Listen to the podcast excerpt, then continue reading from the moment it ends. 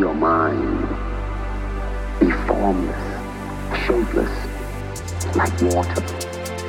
Now you put water into a cup. It becomes the cup. You put water into a bottle, it becomes the bottle. You put it in a teapot, it becomes the teapot. Be water, my friend.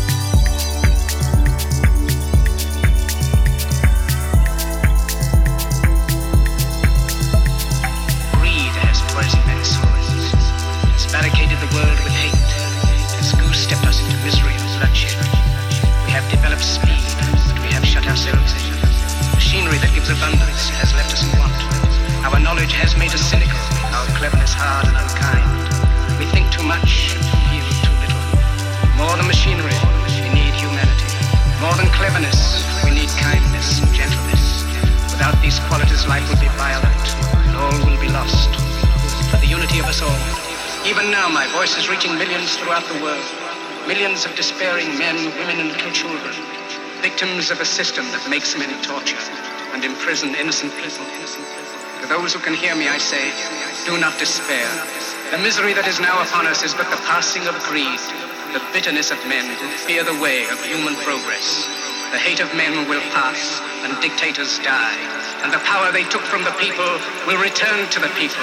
And so long as men die, liberty will never perish.